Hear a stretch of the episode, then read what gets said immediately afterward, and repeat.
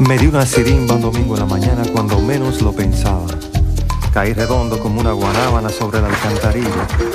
¿Será la presión o me ha subido la bilirrubina? Y me entró una calentura y me fui poniendo blanco como bola en naftalina.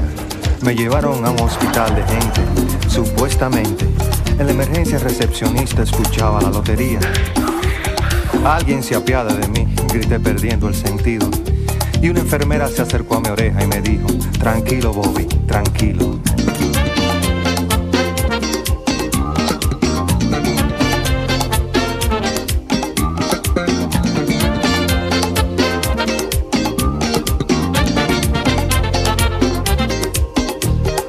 Me acarició con sus manos de Bengué y me dijo, ¿qué le pasa atleta?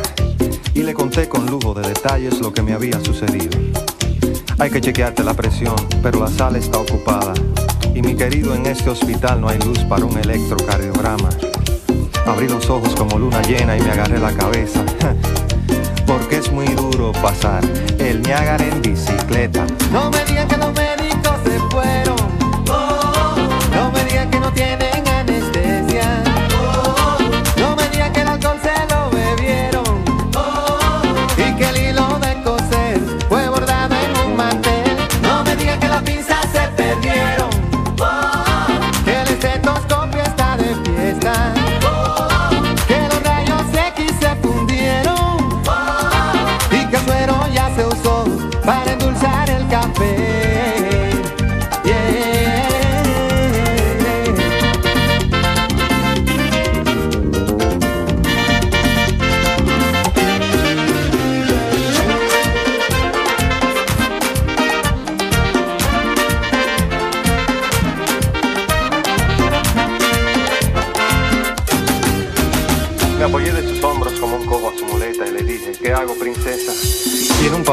receta me escribió muy dulcemente, lo siento, atleta.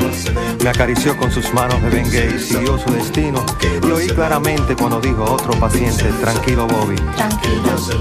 Bajé los ojos a media asta y me agarré la cabeza. Porque es muy duro pasar el Niágara en bicicleta. No me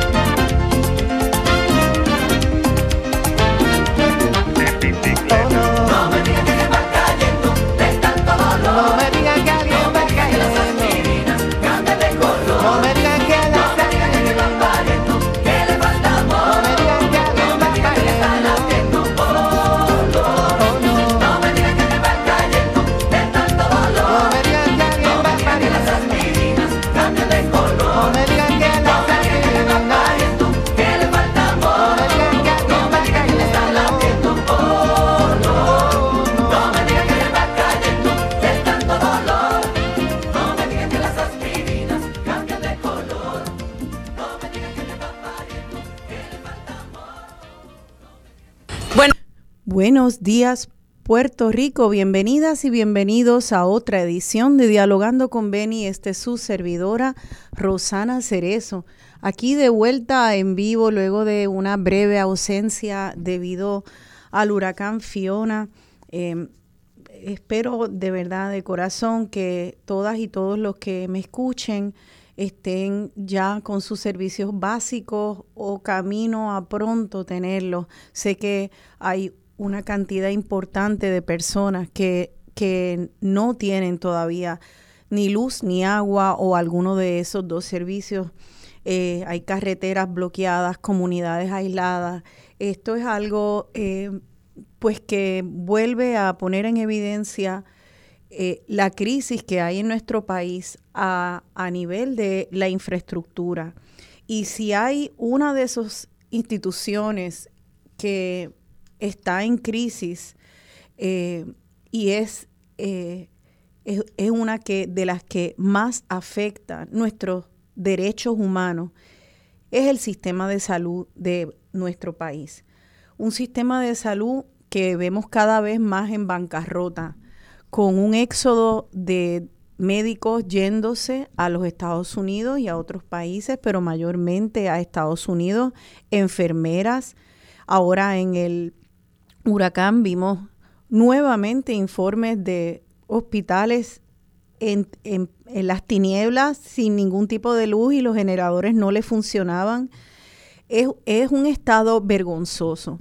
Eh, tengo una amiga que me dijo los otros días tiene un problema eh, en, la, en, su visión. Algo le pasó con los esfuerzos del huracán eh, que no ve bien por el ojo. Está viendo telas de araña, luces, tiene la visión muy comprometida y es una mujer relativamente joven y saludable. Llamó para sacar una cita y la primera cita que tenían era a finales de febrero. Hace un tiempo atrás yo con un plan de salud privado eh, llamé porque me di un golpe en la marquesina de mi casa, era un dolorcito leve en el hombro, me dieron una cita para tres meses después, ya cuando llegué tenía el hombro congelado. Esto es un problema gravísimo. Creo que no hay persona que no tenga un testimonio personal de cómo el sistema de salud eh, sencillamente cada vez se hace menos accesible y más costoso. Así que quiero que eh, hoy podamos dedicar el programa entero a entender esta crisis. ¿A qué se debe esta crisis? ¿Desde cuándo comenzó esta crisis? Eh, ¿Y acaso hay solución a esta crisis? Para ello, es un placer recibir en el programa hoy a tres personas que son estudiosas de nuestro sistema de salud en Puerto Rico. Uno de ellos es un amigo personal ya es el doctor Rafael, lo llamamos Tito Torregrosa. Él es dentista en la práctica privada hace ya 29 años y es miembro del Consejo Multisectorial de Salud de Puerto Rico. El otro es Luis Alberto Avilés. Él es un profesor retirado de la Universidad de Puerto Rico, tanto del recinto de Mayagüez como el de Ciencias Médicas, y es doctor en políticas de salud y también miembro del Consejo Multisectorial de Salud. Y por último tenemos a Sergio Rivera Rodríguez. Él es estudiante doctoral en política de salud y tiene toda la intención de regresar a Puerto Rico. Él está estudiando afuera ahora mismo y, llegar acá y sueña con que en Puerto Rico haya un sistema de salud universal que proteja nuestros derechos humanos. Ese es nuestro panel de lujo. Le doy la bienvenida. Espero tenerlo ya en línea. Buenos días a los tres compañeros. ¿Están en línea? Susana no se escucha. Ok, no se escucha. Te, estamos aquí, vamos a darle unos segundos al técnico, a nuestro técnico.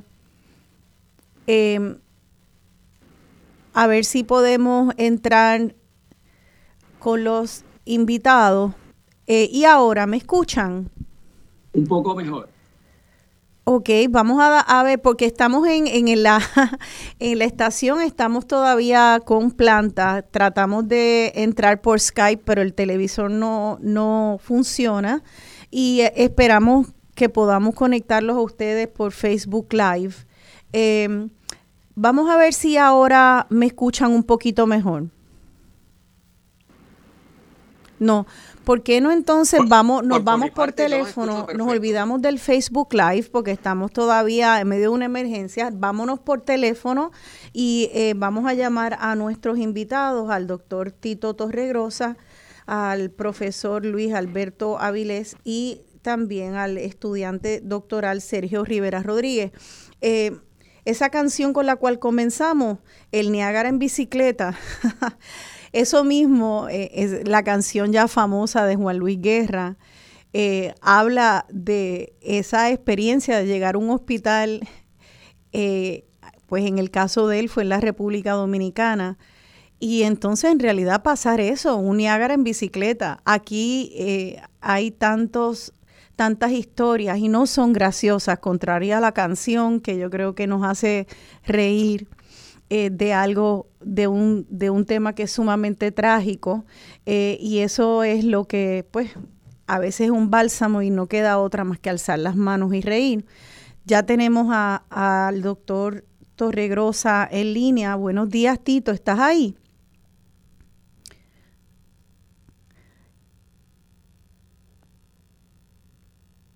Lamentablemente estamos teniendo problemas de transmisión. Eh, espero que tengan por favor paciencia si nos pueden dar unos cuantos, este, como un minutito para poder arreglar aquí los problemas técnicos. Vamos a ver si ya lo tenemos en línea. Buenos días, Tito. ¿Estás en línea? Sí, estoy en línea.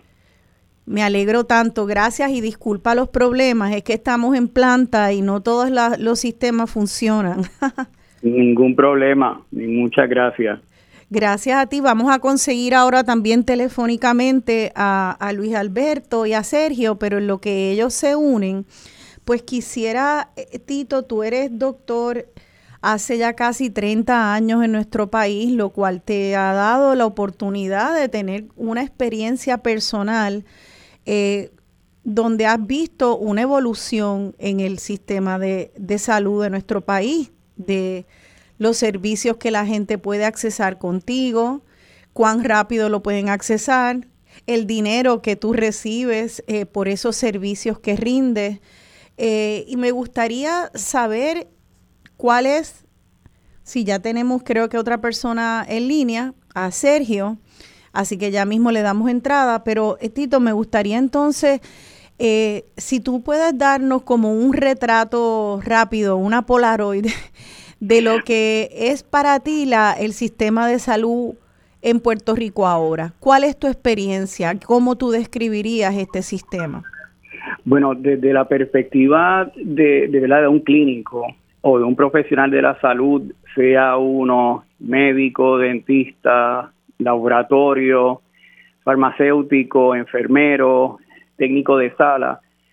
Lo que yo me atrevo a decir por los años que llevamos trabajando con todos estos sectores, todos estos gremios, y, y hablándolo también con, con, los pacientes, ¿verdad? Y así como también con los miembros sindicales que agrupan a eh, muchos de los profesionales en distintos centros, pues lo que hemos visto es cómo esto ha ido de mal en peor este, yo entro a trabajar justo cuando se empieza a, implementar la, la, llamada reforma este, de salud.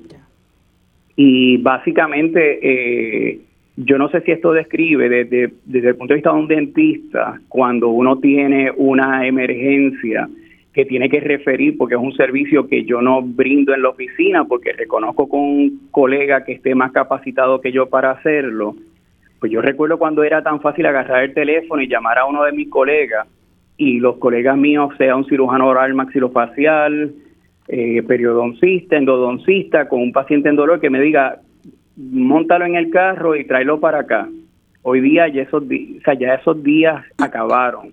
Ya esa facilidad de poder, bueno, eh, una buena colega de nosotros, la doctora de Barí, este, cardióloga un día me llama para referir una emergencia y, y fue increíble cómo tan difícil, fue tan difícil conseguir un referido para ese paciente y acabó en el centro médico. O sea, eso es algo que yo nunca lo viví.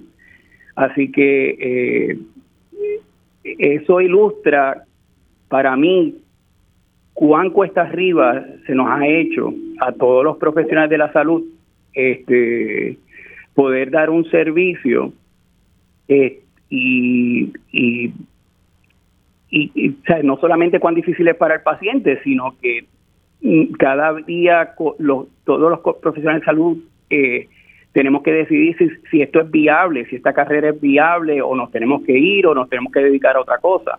Así que no sé si esa es una manera de... Claro, Y, te pregunto, ¿por qué la pregunta de ser viable? Porque otra de, la, de las quejas constantes que se vienen escuchando del gremio de doctores es que cada vez reciben menos paga por los servicios que dan. Entonces, cuando comparas lo que da, le paga una aseguradora o el sistema, la tarjeta de la reforma, con, con los servicios que se dan en Estados Unidos, es tan abismal la cantidad que la gente piensa, bueno, no puedo criar a mi familia como quiero y merezco, pues me voy a Estados Unidos. Eh, ¿Esa ha sido tu experiencia? ¿Nos puedes describir un poco cómo ha sido ese cambio en los 30 años de tu práctica? Sí, básicamente hace unos años un grupo de colegas dentistas organizaron y establecieron el movimiento 25 años con la misma tarifa, que ya no son 25 años, ya vamos para 30 años desde que se organizó eso. O sea, que básicamente lo, el dominio, el poder que tienen las aseguradoras que están por la libre, porque no son eh, supervisadas, fiscalizadas por nuestro gobierno, pues básicamente nos han estrangulado este, imponiéndonos unas tarifas porque vivimos una cultura que el paciente está bajo una psiqui que si no es con plan médico yo no me puedo atender, ¿verdad? Y, y, esa es la realidad para mucha gente que no tiene dinero para pagar por los servicios si es que necesita buscar acceso fuera de su red de, de un plan médico que tengan. O sea que imagínate, el, hace 30 años casi entonces ya no se le sube la tarifa a los dentistas por el mismo servicio que daban hace 30 años. Me imagino que el mínimo federal ha subido ya varias veces en 30 años.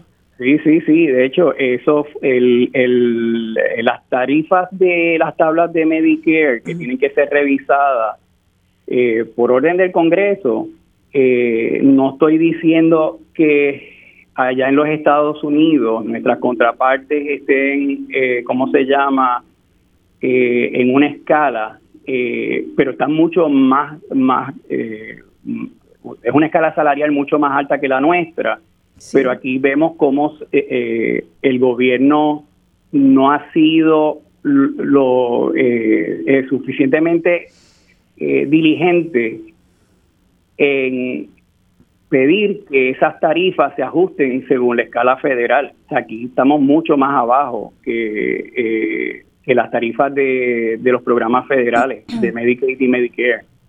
Vale, vamos a darle entonces entrada ahora a los otros dos compañeros para hacer unas otras preguntas. Entiendo que ya están en línea con nosotros el doctor Luis Alberto Avilés. Buenos días, Luis. ¿Estás en línea? Buenos días, Rosana. Muchas gracias por la invitación.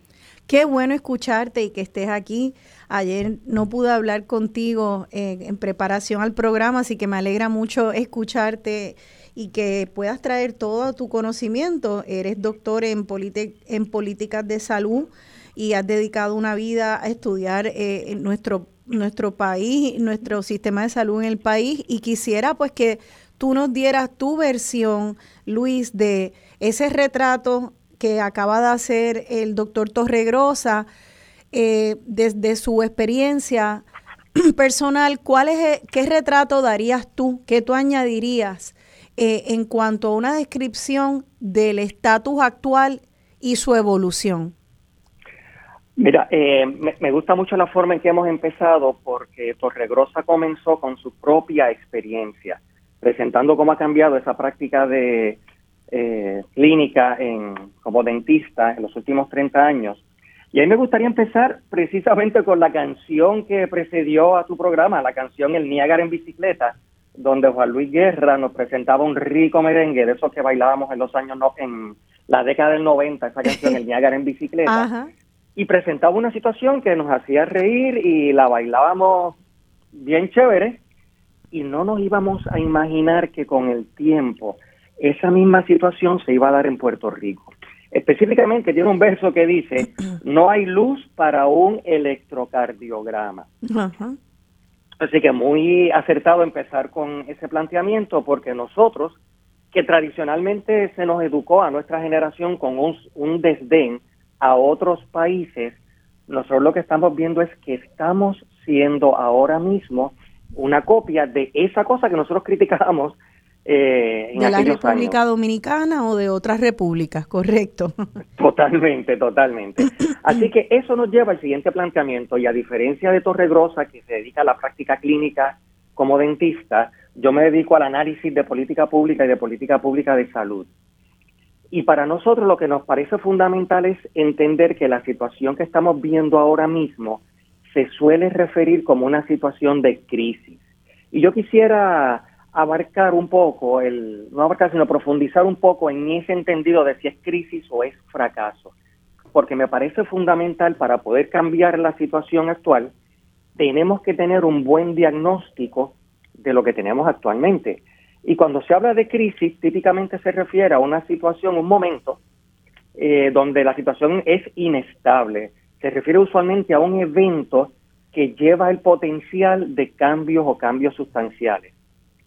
El problema es que en Puerto Rico se habla de que estamos en una crisis permanente y que llevamos décadas en una crisis permanente y que tenemos crisis en salud, crisis energética, crisis de seguridad pública, crisis en educación. Y el planteamiento que quiero hacer es el siguiente. Las crisis son momentáneas. El fracaso es otra cosa. En Puerto Rico le hemos tenido miedo a la palabra fracaso. No queremos reconocer el fracaso en salud y decimos que lo que tenemos es crisis. Pero es contradictorio hablar de una crisis permanente. Las crisis siempre son momentáneas y luego desembocan en otras consecuencias. Así que el primer planteamiento que tenemos que hacer, que quiero hacer, es el siguiente. Más vale que nosotros dejemos de usar el término crisis como si fuese una cosa que más adelante se puede superar y que empecemos a reconocer un modelo de salud que ha fracasado. Y ha fracasado en casi cualquier indicador que usted pueda seleccionar, tanto en el cuidado médico como en la cantidad de médicos, la cantidad de profesionales de la salud que abandonan el país, en los costos que tiene ese sistema. Cuando teníamos un sistema previo, aquí todo el mundo tenía acceso a servicios de salud, aunque no fuesen exactamente de la mejor calidad en todos los lugares, pero todo el mundo tenía acceso. Hoy tenemos sobre 200 mil personas que no tienen un plan médico. Y en ese sentido tenemos que tener claro, si nosotros caemos en cuenta que nuestro sistema ha fracasado, no podemos estar poniéndole parchos al fracaso tenemos que pensar en algo nuevo. Y tal vez esto es lo último que quiero decir sobre este asunto de crisis. Las crisis siempre son momentos de oportunidades, siempre. Cuando surgen crisis, le voy a decir, por ejemplo, con la crisis energética seria luego del huracán María, resurgió la idea, y Casa Pueblo ha sido un claro exponente, de que deberíamos tener una insurgencia energética, de que deberíamos abandonar los eh, combustibles y ese sistema que tenemos de generación de energía por uno verde, usar la luz solar. Y eso, esa idea cobró una importancia, un inusitado vigor a partir de la crisis energética del huracán María. Así deberíamos pensar en salud. A partir de este fracaso, ideas que existen tienen que recuperarse con más vigor y más fortaleza. Y es la idea de un sistema universal de salud y sobre eso hablaremos más adelante. Bien, y eso era la, la pregunta que quería hacer para, para concluir tu, tu primera participación, es cómo, cómo tú, qué etiqueta tú le pondrías, qué título le darías al, al actual modelo de salud que tú afirmas y todos vivimos que ha, ha fracasado. ¿Cuál es ese modelo? ¿Cómo se llama cuando lo estamos estudiando? Mira, es un modelo donde no existe la posibilidad de planificación. Pero ¿cómo se llama? ¿Es un modelo de salud ah, privado? Un modelo de mercado. Es un modelo de mercado. Los servicios de salud son una mercancía que se adquieren. El que puede pagar, el que tiene plan médico para pagarla, la paga. El que no, no la paga. Así, que, no es... Sí. Mi Entonces, eso se, es un sistema de salud de mercado eh, a, para... Eh, para obtener ganancias, para eh, dominado por las aseguradoras y es un, eh, con fines de lucro, se podría llamar un sistema de salud con fines de lucro. Podríamos decir que es un sistema de salud con diferentes componentes, donde el componente principal es un componente de mercado de compañías aseguradoras con fines de lucro. Perfecto. Y entonces, ese es un modelo, un modelo con fines de lucro muy dominado por las compañías aseguradoras. Y ustedes están proponiendo, y luego hablaremos, de, un, de qué, qué tipo de modelo, cuál es el nombre de ese otro modelo que es una alternativa para nosotros. Nosotros podríamos hablar de un sistema universal de salud. La idea básica es todo el mundo bajo el mismo sistema Y nada más ese hecho de que todos, ricos y pobres, estemos bajo el mismo sistema, evita el problema principal actual de que si tenemos un sistema para los pobres, como la reforma, eso termina siendo un pobre sistema. Repito, el ideal, lo ideal, sería un sistema universal de salud donde todos estemos bajo el mismo sistema. Perfecto. Pues creo que eso nos da entonces el título de lo que vamos a seguir desarrollando en el resto del programa. Eh, y yo quisiera entonces, ahora con los minutitos que nos quedan, eh, pedirle a Sergio Rivera Rodríguez, estudiante doctoral en la Universidad de CUNY eh, de Nueva York. Sergio, ¿estás ahí? Estoy aquí, estoy aquí. Gracias por la invitación, Rosana. Gracias a ti, Sergio, y por esperar pacientemente eh, con los problemas técnicos que espero que se hayan resuelto. Pues Sergio, eh, nos quedan solo un par de minutos de este segmento, pero al igual que a los otros compañeros, quisiera preguntarte, antes de entrar en estadísticas, tú eres un joven estudiante universitario. ¿Por qué estás dedicando tu vida, tu intelecto y tus esfuerzos a estudiar modelos de salud para regresar a Puerto Rico? ¿Cuál ha sido tu experiencia personal que te mueve a dedicar la vida al estudio de sistemas de salud? Este, claro, eh, nosotros venimos de una generación, por lo menos mi generación viene de, de constante crisis y fracasos en el país. Nosotros hemos visto constantemente cómo las personas siempre están pidiendo ayuda para recibir servicios de salud, este, están buscando dinero en cualquier esquina para poder pagar un tratamiento de cáncer. Y entonces, en mi caso, cuando yo comienzo a estudiar salud y veo que eso no es común en otros países, que Puerto Rico parece una distopia, cuando las personas de, Europa, de Sudamérica, los cubanos, de otros países vienen a ver lo que está ocurriendo en Estados Unidos y Puerto Rico, parece un, un mundo distópico, donde la gente tiene que correr para recibir servicios esenciales, servicios básicos.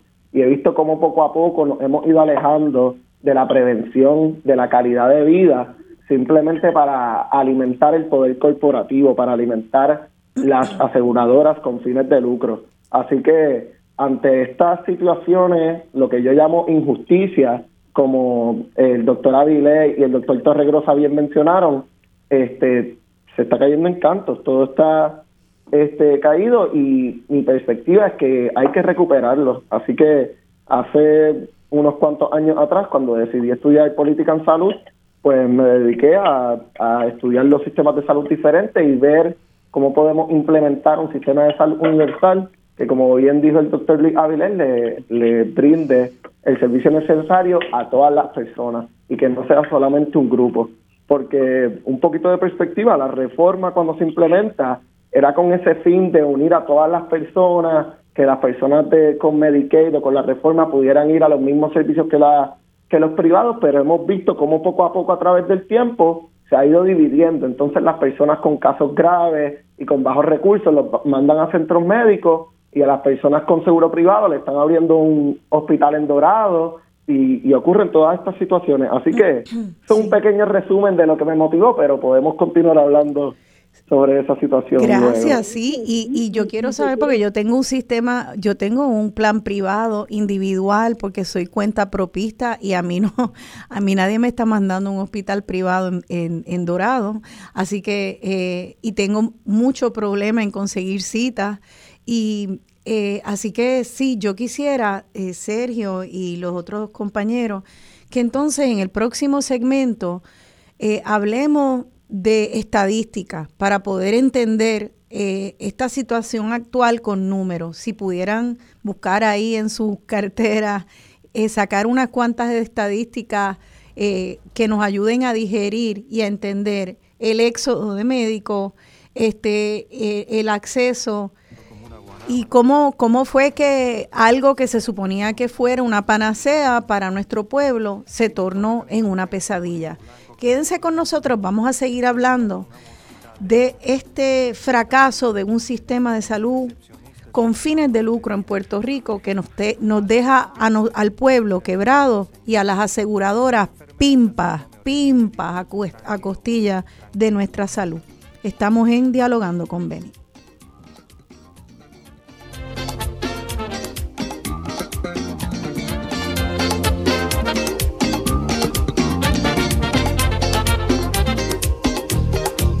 Acarició con sus manos de bengue y me dijo, ¿qué le pasa, atleta? Y le conté con lujo de detalles lo que me había sucedido. Hay que chequearte la presión, pero la sala está ocupada. Y mi querido, en este hospital no hay luz para un electrocardiograma.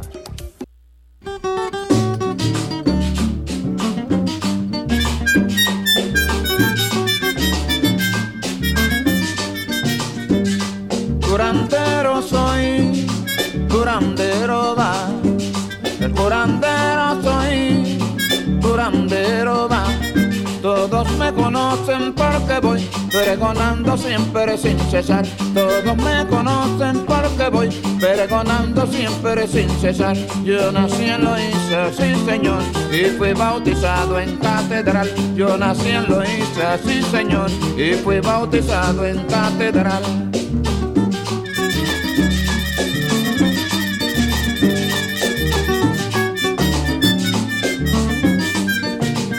El curandero soy, curandero va. El curandero soy, curandero.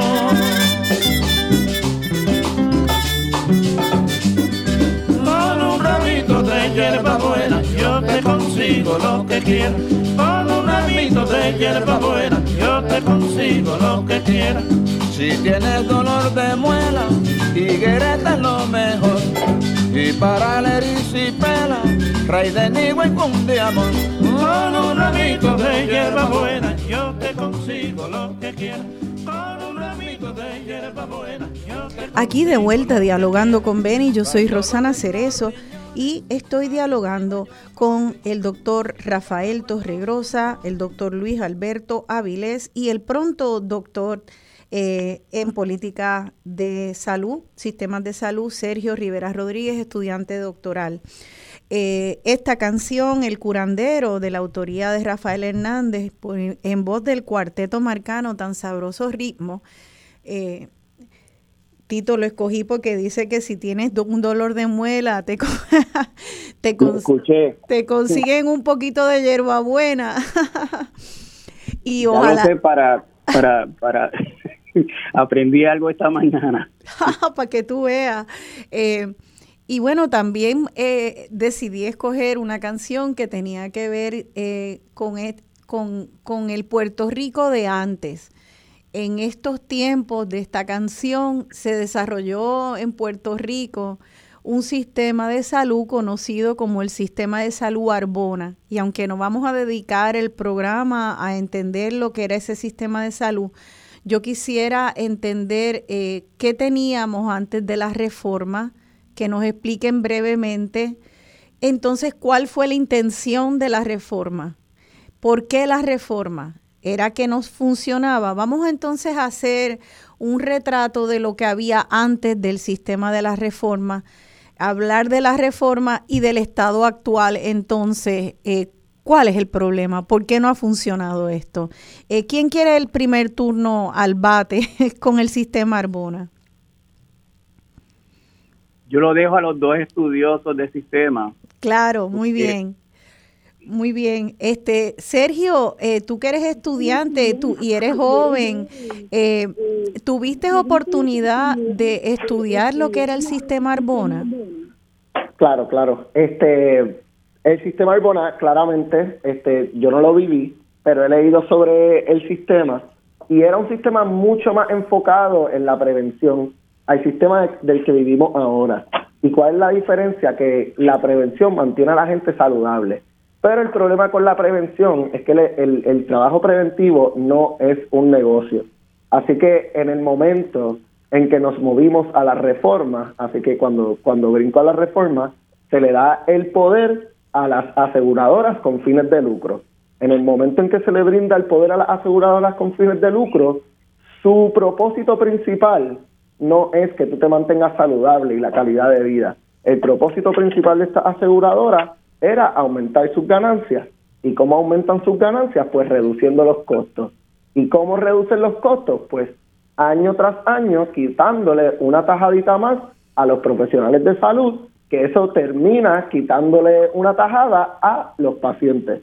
Así que la reforma se implementa con la visión este neoliberal de que el mercado, las fuerzas del mercado, como si fuera la venta de un carro o la venta de, de cualquier otro bien como un celular, iba a ser más efectivo, que si tú ponías las fuerzas de mercado en la salud, iba a ser un sistema más efectivo, que es lo mismo que piensa Estados Unidos.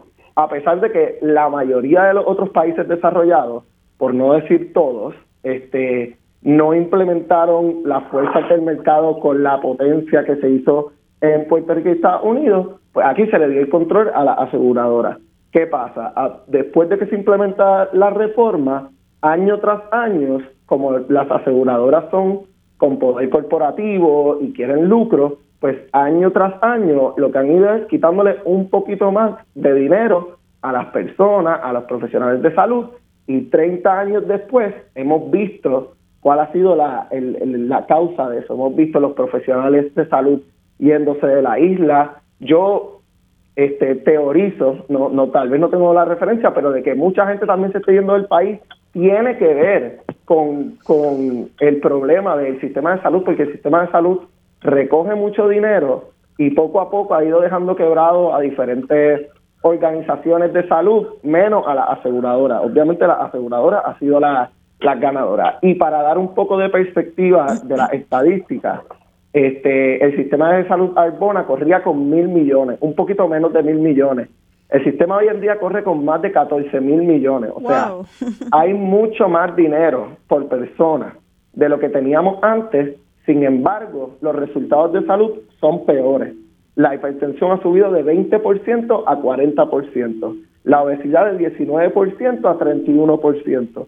La diabetes de 10% a 17% y la hipercolesterolemia ha subido de 24% a 33%.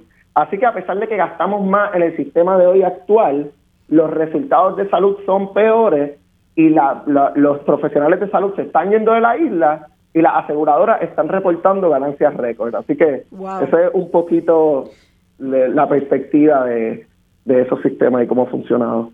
Gracias, gracias por esa vista, visión panorámica. Voy a pasar al doctor Luis Alberto Aviles, pero antes quería, para que reaccione Luis, quería hacer mención de un artículo publicado en el periódico El Vocero este pasado agosto, eh, donde resumen un estudio de una firma llamada Berlin Capital, sobre el sistema de salud de Puerto Rico y también entrevistan a distintos actores dentro del sistema de salud y hablan del éxodo de los médicos, hablan de, las ganancias de las aseguradoras, del control que tienen. Y hay dos cosas que yo quisiera pues eh, resaltar de ese artículo. La primera es que en algún lugar de ese artículo dicen que el problema reside en parte con los mismos puertorriqueños y puertorriqueñas, que somos una gente que no se atiende hasta que no llega a un momento crítico, que nos dejamos ir. Y como llegamos ya y no vamos a, no tenemos prevención, eh, cuidado de prevención por ser irresponsables, pues llegamos en unas situaciones críticas que requieren eh, un gasto de dinero bien fuerte. Ese, ese es uno de las eso es de los datos que a mí me chocó de este estudio. Quisiera eh, que comenten primero sobre eso, eh, porque Sergio nos acaba de decir que el sistema Arbona se enfocaba en la prevención de la salud de los ciudadanos. Así que me pregunto si esto es una cuestión de qué vino primero, si el huevo o la gallina. ¿Será que son los puertorriqueños que no hacen, no están pendientes de hacer medicina preventiva y cuidarse antes de llegar a crisis? ¿O es que el mismo sistema este, solo atiende eh, cuando hay crisis? Doctor Luis Alberto Avilés, ¿alguna opinión en cuanto a ese dato del, del artículo? Sí, sí, cómo no. Y quiero unir eso a la situación del sistema Arbona que teníamos antes. Sí. En primer lugar, ese tipo de artículo recae sobre una lógica que precisamente en salud se le llama echarle la culpa a la víctima. En otras palabras, las personas, es correcto que hay toda una serie de puertorriqueños que retrasan su cuidado médico y a veces simplemente van a obtenerlo cuando su condición está mucho más avanzada. Pero la pregunta es, todo el mundo está en la misma posición para obtener tan pronto puede ese servicio médico necesario, tenemos que entender dos cosas. Y aquí me refiero al sistema Arbona. El sistema Arbona era un sistema que estaba pensado geográficamente. En otras palabras, en cada municipio de Puerto Rico había una unidad de salud pública o un centro de diagnóstico y tratamiento para obtener atención primaria en salud. Cada dos, tres, cuatro municipios había un hospital de área. Cada varias áreas había un hospital regional y de esa forma uno tenía acceso geográfico a los servicios de salud. Cuando nosotros los puertorriqueños a veces eh, posponemos nuestro cuidado médico, tenemos que entender que en ocasiones es por razones de la falta de acceso que hay.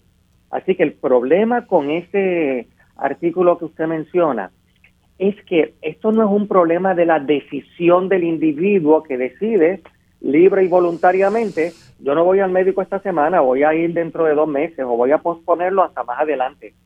Es que en Puerto Rico no todo el mundo tiene acceso, acceso geográfico, por ejemplo, es difícil. Si yo quiero ir a un especialista para una visita rutinaria, yo vivo en Cabo Rojo, tengo que ir literalmente a Guadilla literalmente porque todos los otros especialistas en el área de Cabo Rojo y Mayagüez están llenos. Así que el primer problema con ese artículo es que no reconoce que la distribución de servicios de salud es bien desigual en Puerto Rico. Y el segundo problema es el problema de financiamiento. Aquí no todo el mundo tiene la capacidad de poder salir de su trabajo, no trabajar ese día, para estar todo un día atendiendo una cita médica. Gracias, gracias por decir eso. Eh, eh, todavía no entiendo, eh, todavía no entiendo, yo no sé, a veces yo voy a citas médicas y estoy cuatro horas, por suerte gozo de buena salud y las veces que no he gozado de salud, una vez tuve un problema con una rodilla y literalmente la espera fue de casi ocho horas y yo no pude trabajar ese día y la desesperación de estar en sentada y yo nunca he sabido si el problema tiene que ver con el médico, el sistema, nunca he entendido esto. Eh, eh, los ciudadanos sencillamente sabemos que eh, puede tomar un día entero una cita o varios días o, o tienes que o te la dan para de aquí a seis meses. Así que Esto es, es complicado, ¿no? Bueno, pero es complicado lo que se tiene que enfrentar el paciente. Lo que no es complicado es la lógica que está detrás de esto. Y por eso te mencionaba que vivimos en un sistema dominado por el mercado. Bajo el sistema Arbona, la planificación se hacía, planificación en salud, básicamente se hacía por criterio de necesidad, dependiendo de las condiciones eh, epidemiológicas de un área y dependiendo de la población en esa área, era que se decidía establecer un, hospital regional o un hospital de área. Y así pues simplemente se establecía el acceso con criterios de necesidad de salud. Hoy el sistema que está dominado, específicamente los hospitales, vamos a pensar, empezar por ahí. Los hospitales, todos, básicamente todos, excepto algunos que otros con fines de lucro, la inmensa mayoría con fines de lucro, si deciden ampliar una sala, el criterio no es la necesidad demográfica, que haya una cantidad de personas en esa área, en esa población que requiere ese servicio. El criterio es literalmente una inversión en salud. Si vamos a ampliar un área de un hospital, tenemos que ver si se puede recuperar esa inversión de capital. Por lo tanto, el sistema actual no permite planificación en salud. Y cuando digo planificación en salud, también tenemos que pensar en los recursos humanos en salud. Aquí el criterio principal es planificación financiera, si lo que se va a invertir se recupera. Y en ese sentido, no existe planificación en Puerto Rico en salud, no la hay. Por eso es que está ese éxodo de profesionales de la salud, porque aunque es sumamente nocivo para el país, ese éxodo es bien conveniente ese éxodo es bien rentable, ese éxodo produce ganancias a las aseguradoras que siguen llevándose la misma tajada de nuestros bolsillos y del bolsillo gubernamental pero cada vez ofrecen, cada vez financian menos servicios. Pero entonces mi pregunta es, eh, esos médicos y esas doctoras están yéndose a Estados Unidos, donde también hay un sistema de salud con fines de lucro. ¿Por qué, porque, eh, eh, es mejor para los médicos allá? ¿Y acaso el sistema de salud con fines de lucro en Estados Unidos funciona y no acá? Sí, sí, me permite. Mira, aquí yo tengo unos datos que me envía la doctora De Bari sobre un análisis que se hizo, hizo el colegio. Y lo primero señalar, que es un dato muy importante que ella me envía, es que una manera de ilustrar eso es que allá los médicos, la tarifa más baja es la de Medicare. Acá en Puerto Rico la tarifa más alta es la de Medicare. O sea, en otras palabras, en Puerto Rico se ha dado unas condiciones súper favorables para las aseguradoras que explican toda esta eh, tendencia de mercado que explica muy bien Luis, donde el, las prácticas monopolísticas, o la coerción, este, toda esta ambiente a que ellas puedan pagar lo que quieran, probablemente no se dan en otras jurisdicciones eh, porque se le hace más difícil dominar el mercado. Y entonces, eh, por ejemplo, ese, ese dato de que allá las tarifas de Medicare son las más bajas y en Puerto Rico son las más altas, quizás explique eso. Y segundo, cuando vemos el comportamiento de cómo se ha dado el modelo de Medicare Advantage, que no es otra cosa que lo que era antes el Medicare tradicional, que era un fondo público al cual cuando uno llegaba a la edad de retiro, le pagaba, por llamarlo así, su plan médico una vez usted jubilado en los 65 años, este, pasó de ser uno que era un financiamiento público pagado en, a manos privadas, que éramos todos los profesionales de la salud que dábamos el servicio y recibíamos ese pago directamente del gobierno federal, pasó ahora a través de las aseguradoras. En otras palabras, las aseguradoras ahora con fines de lucro son las que filtran ese dinero, pagan lo que les da la gana bajo las políticas de pago como ya les dé la gana. Y donde proliferó primero ese modelo fue aquí en Puerto Rico. O sea que esa es otra manera más de ilustrar cómo probablemente nuestra situación geográfica o nuestra condición, igual que fue muy favorable en tiempo de los españoles para nosotros defendernos y que no nos vinieran a atacar, y después la cuestión de la, de la guerra, como dicen que nosotros estábamos en una posición privilegiada, pues lo ha sido para las aseguradoras, porque aquí se han dado manifestaciones de cómo las aseguradoras han tenido terreno fértil para ellas capitalizar. O sea que el hecho que hemos sido como un espacio aislado, una isla, separada de, del resto del sistema federal y, y, de aseguradoras privadas, donde se ha hecho tal vez un experimento de cómo poder dominar el mercado.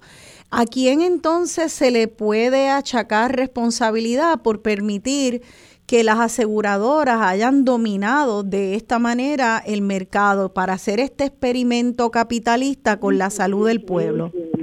Bueno, tan es así que ahora lo que ha ocurrido en Puerto Rico es lo que se está propagando allá en, otras jurisdicciones. O sea, que lo que nosotros ya experimentamos todos estos años cuando se implementó a nivel federal el modelo Advantage, que fue a través de aseguradoras con fines de lucro, ahora se está empezando a dar allá. O sea que primero vienen aquí y dicen, oye, vamos a usar esto, a ver si esto funciona, a ver si alguien nos para, a ver cómo podemos dar eh, dar unos anzuelos y enamorar a la gente con esta idea, lo prueban en Puerto Rico, lo mercadean en Puerto Rico, refinan el mercadeo, dan Medicare a través de las aseguradoras privadas y ya lo están implementando en, en Estados Unidos. ¿Por qué dar ese Medicare a través de aseguradoras privadas?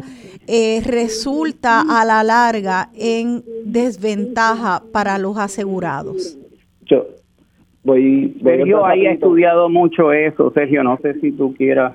Sí, Sí, yo voy a hablar rapidito. Un, un dato bien interesante que a mí me gusta hablar sobre Medicare Advantage es el porciento de penetración. Ese, ese porciento básicamente es de los fondos de Medicare, cuánto está manejado por Advantage, cuánto está manejado por este, la aseguradora.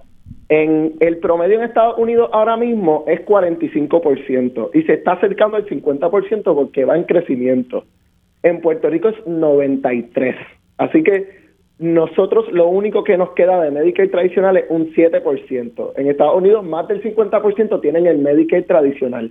Así que como bien mencionaron, ha sido un experimento en Puerto Rico que ha salido perfecto para la aseguradora. Pero ¿por qué entonces el Medicare tradicional, de acuerdo a tus estudios, eh, es mejor que el Medicare manejado por las aseguradoras? No, bueno, el, no es mejor eh, como sociedad, como sistema. Es mejor, en Puerto Rico lo que ha ocurrido es una lluvia de mercadeo hacia las personas de 65 años o más. Cuando viene el momento de, de enroll, o sea, de, de coger una aseguradora de Medicare, que empieza ya mismo en octubre, bueno, ya, ya acaba de comenzar, de octubre a diciembre, las personas que van a cumplir 65 años pueden decidir si se quedan con el tradicional o el Medicare Advantage. ¿Y cuál es la ventaja de uno del otro, Sergio? El, en cuanto a los recursos, el Medicare Advantage normalmente tiene primas un poquito más bajas y te incluye uno, unas que otras cosas este, extra. A veces el Medicare tradicional tienes que pagar eh, un Medigap, que es un plan adicional que, y te cubre más, más beneficios hospitalarios. El Medicare Advantage es un poquito más bajo para el bolsillo de las personas, pero ¿por qué? Porque existen estrategias para mantener a estas personas dentro de una red. El Medicare tradicional no tiene una red. Tú puedes ir a Estados Unidos y recibir un servicio. Con Medicare Advantage, tú nada más puedes estar en Puerto Rico en unos hospitales específicos con unos profesionales específicos. Y por eso es que al consumidor le sale un poco más barato. Pero a la larga, si a, si uno, si a una persona con Medicare Advantage le da una condición grave que tiene que ir a Estados Unidos o a un hospital especializado en su condición, el Medicare Advantage le va a salir mucho más caro que lo que le saldría al Medicare tradicional. Eso es un poquito de resumen, pero... Gracias, y esa, esa respuesta así muy directa y práctica es la que estamos buscando, porque eh, a veces la gente, eh, esto es un laberinto y al final trata de unas decisiones muy concretas que tenemos que tomar con papel y, y, lápiz al frente y bolígrafo y decidir, cojo este, firmo aquí, firmo allá, dónde pongo mi dinero o qué gestión hago. Me gustaría entonces entender otra pregunta que también quisiera una respuesta en términos así prácticos. Este, ¿Por qué ¿por qué eh, la falta de acceso a especialistas? Por ejemplo, he oído de amistades que están en la reforma eh, que me dicen que es, es casi imposible poder conseguir un referido. Luego un amigo doctor me dijo que es que de hecho a, los médicos generalistas bajo la reforma le dan una comisión por cada, cada eh, paciente a quien no refieren a un especialista y mantienen acá en el lado de los generalistas. Y que los generalistas bajo la reforma entonces están ahora privilegiados y ganando más dinero gracias a ser celadores de ese mercado capitalista que mantiene entonces a los especialistas eh, cada vez menos accesibles a los usuarios de la reforma. ¿Esa lectura es correcta? ¿Hay algo? ¿Qué pasa con la reforma y los especialistas?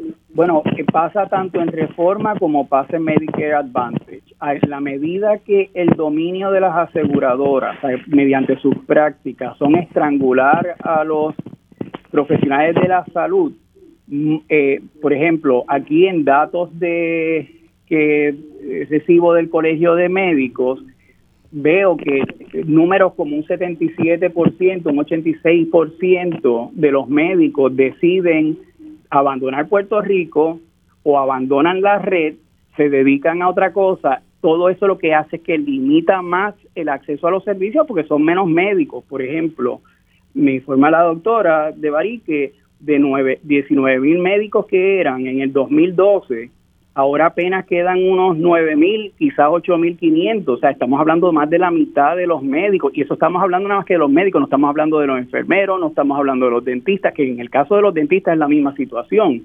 Nosotros para esa misma época éramos unos 2 mil dentistas, ahora somos menos de mil.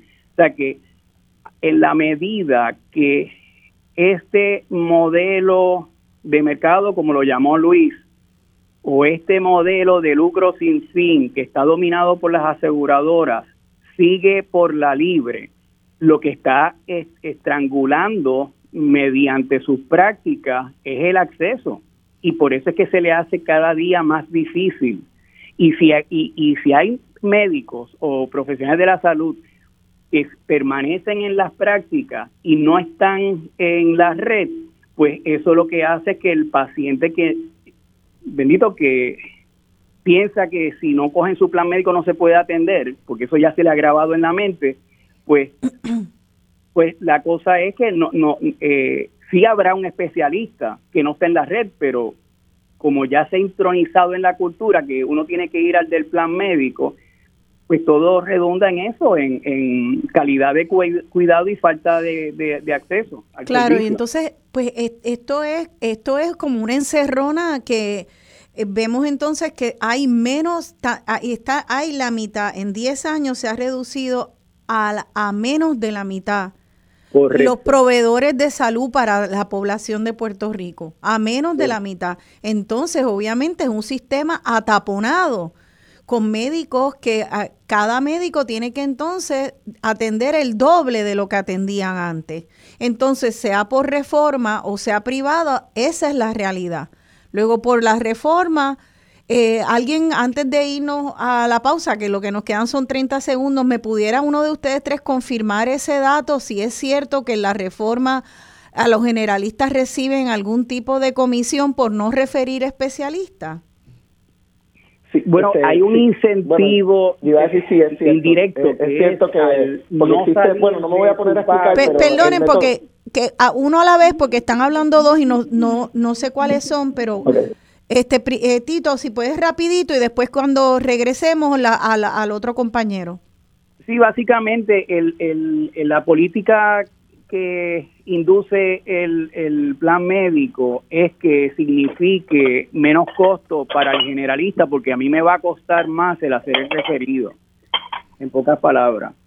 O sea que hay un incentivo, hay un incentivo de no referir, porque me, me, me, de alguna manera me quitan dinero a mí si yo refiero a un especialista o me afecta también en la forma que yo me relaciono con la aseguradora porque soy un profesional de la salud que le cuesta más a la aseguradora. Vale, o sea que en este sistema con fines de lucro, hasta los mismos médicos están velando cómo puedo ganar más eh, con cada paciente eh, y eh, obviamente hay, hay, un, hay una eh, no quiere decir que no estén pendientes a la salud, pero también el mismo sistema pone a los médicos como en una relación tanto eh, antagónica con el paciente, si, está, si, el, si las necesidades del paciente acaban costándole a esa doctora que por referirle a un especialista que necesite, ¿no? Yo pensaría que... Yo, sí, yo, yo creo que esa es una mejor manera de decirlo. ¿Cómo le cuesta menos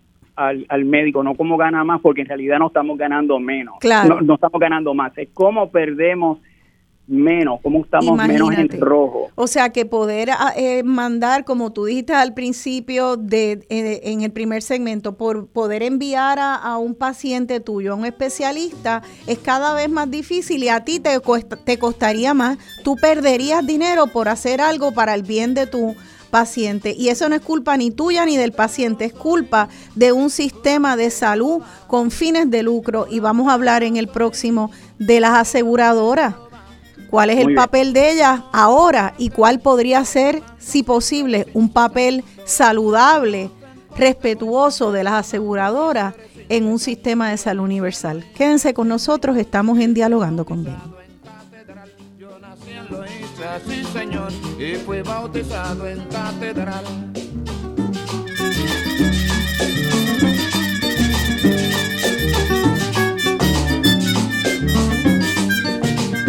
El curandero soy, curandero va, el curandero.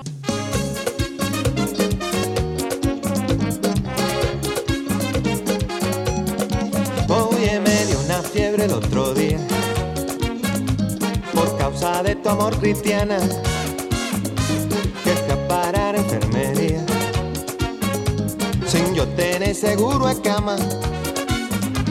Y me inyectaron suero de colores. ey, y me sacaron la radiografía. Y me diagnosticaron mal de amores. al ver mi corazón como latía. Oye, y me trastearon hasta el alma con rayo X cirugía. Y es que la ciencia no funciona. Solo tu beso, vida mía. Ay, negra, mira, búscate un catete. ey, inyectame tu amor como insulina. Y dame vitamina de cariño. ey, que me ha subido la bilirrubina. Me sube la bilirrubina. Cuando te miro y no me miras. Y no lo quita la aspirina.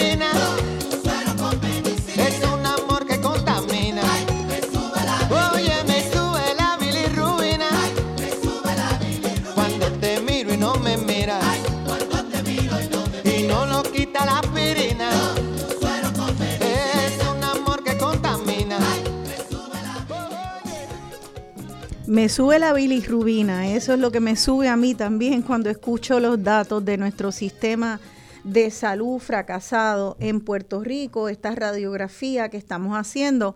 Casualmente, mientras estaba escuchando esta canción, esperando empezar el segmento, me entra un boletín del nuevo día con un anuncio de un plan de Medicare Advantage. Así que miren compañeros, el bombardeo del mercadeo es tremendo y voy a leerlo. Dice, este es el plan que tú quieres para vivir la vida que te mereces. Este es el mercadeo. Y dice, una gran red de proveedores, acceso a especialistas con planes sin referido, lo ponen en negrita, y presencia en Estados Unidos.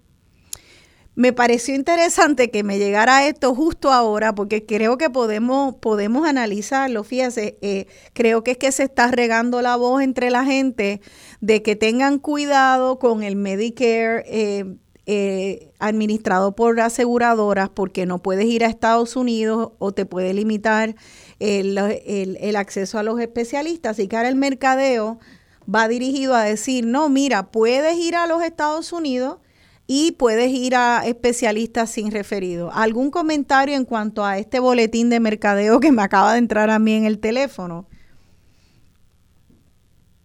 Eh, están ahí eh, Luis y Luis, Sergio, Tito. Ahora ya los escucho, es que no los escuchaba, disculpen. No te preocupes. Eh, Este, sí, yo, yo escuché lo que mencionaste. Nada, eso es lo que mencioné anteriormente, la lluvia de Medicare Advantage va a empezar a caer desde octubre hasta diciembre. Sí. Y ya lo podemos ver. Y, y nada, importante señalar que el Medicare tradicional te da acceso a todos los hospitales que cojan Medicare. Si te das cuenta, ellos mencionan, te da acceso a todo, a, a una red específica. Claro. O sea, que ellos- Humana tal vez tiene algunos hospitales, pero no tiene todos. Pero obviamente ellos no van a mencionar cuáles son los que tienen, porque conectando un poquito con lo que pasó con el comentario anterior de que la gente va tarde al hospital, realmente es que hemos creado un sistema de salud que la gente le tiene miedo a los costos. Es tan complicado entenderlo, hay co- copagos, coseguros, co, co todo, y la gente no lo entiende bien, y el sistema está creado de esta manera a propósito. Y te tratan de dar información así bien concisa para que uno crea que, que es bien bueno, pero no te dan las letritas pequeñas, ¿entiendes? Así que ese es mi comentario sobre, Y, sobre y- eso. y eso dice presencia en Estados Unidos. Interesante como hablan de la presencia en Estados Unidos.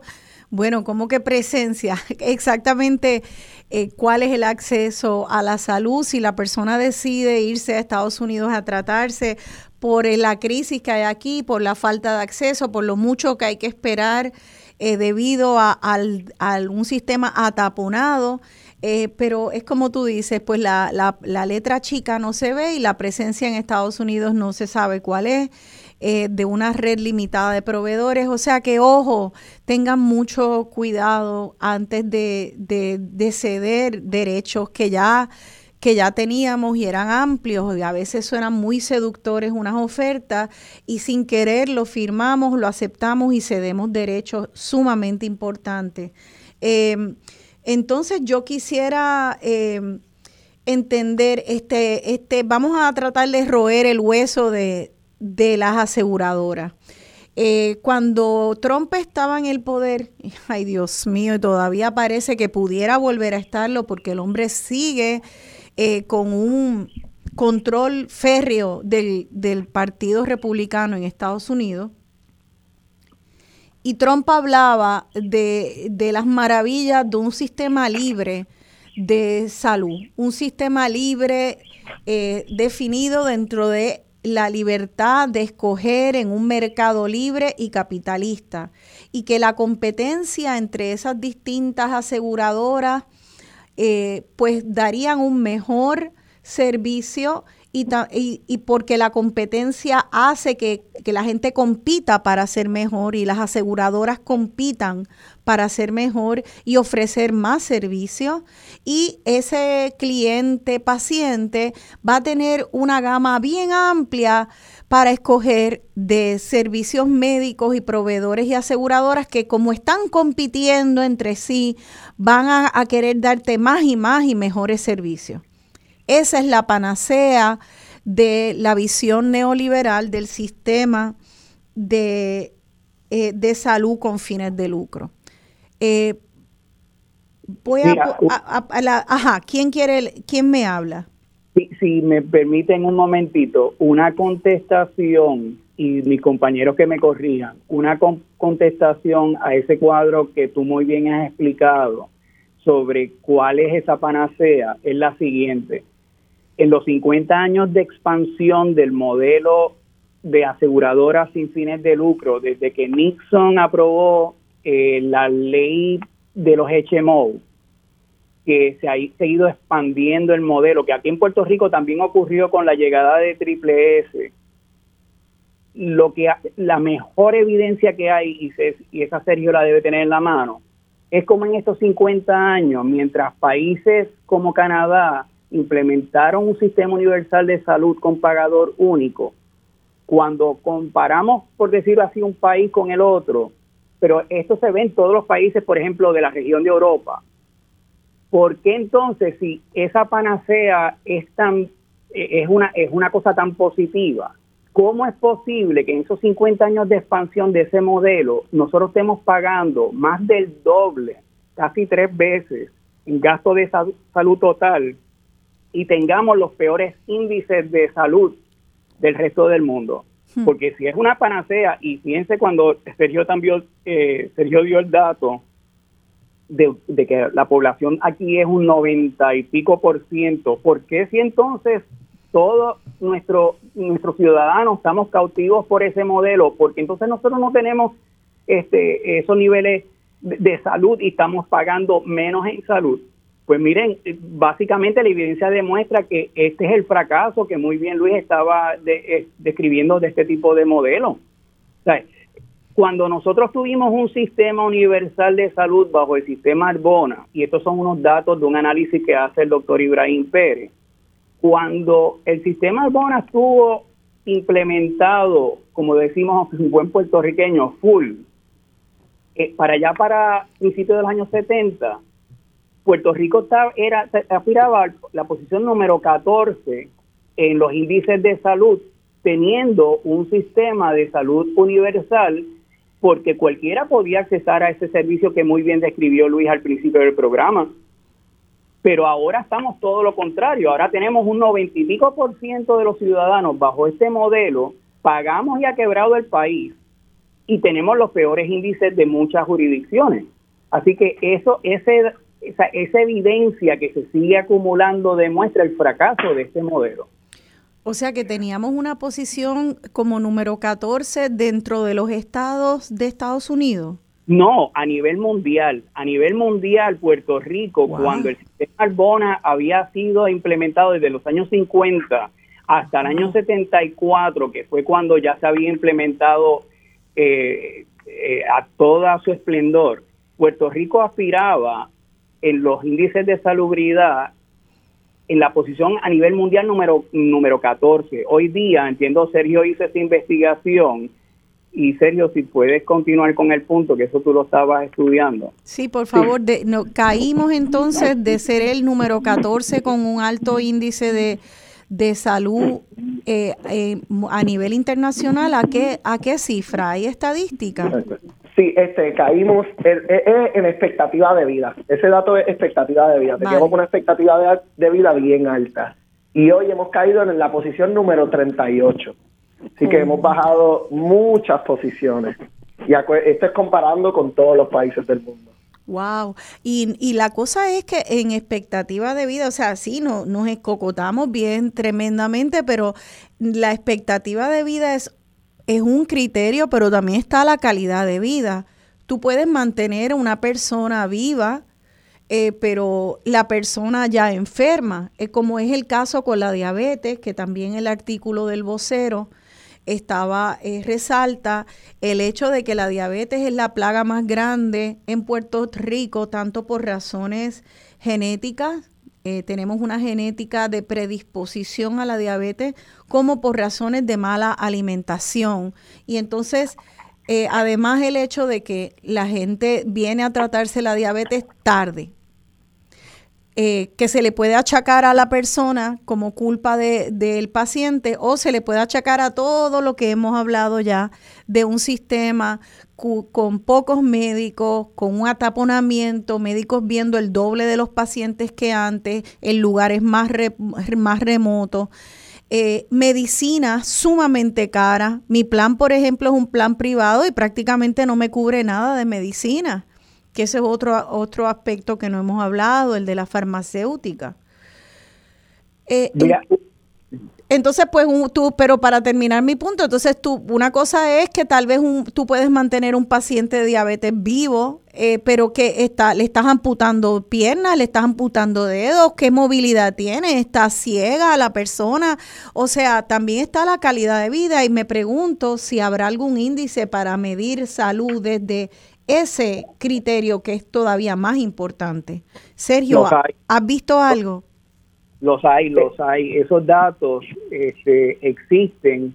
De hecho, las Medicare Advantage están obligadas a tener eh, que reportar esos datos eh, de, de calidad de cuidado, que de hecho estamos peor que muchas jurisdicciones en los Estados Unidos.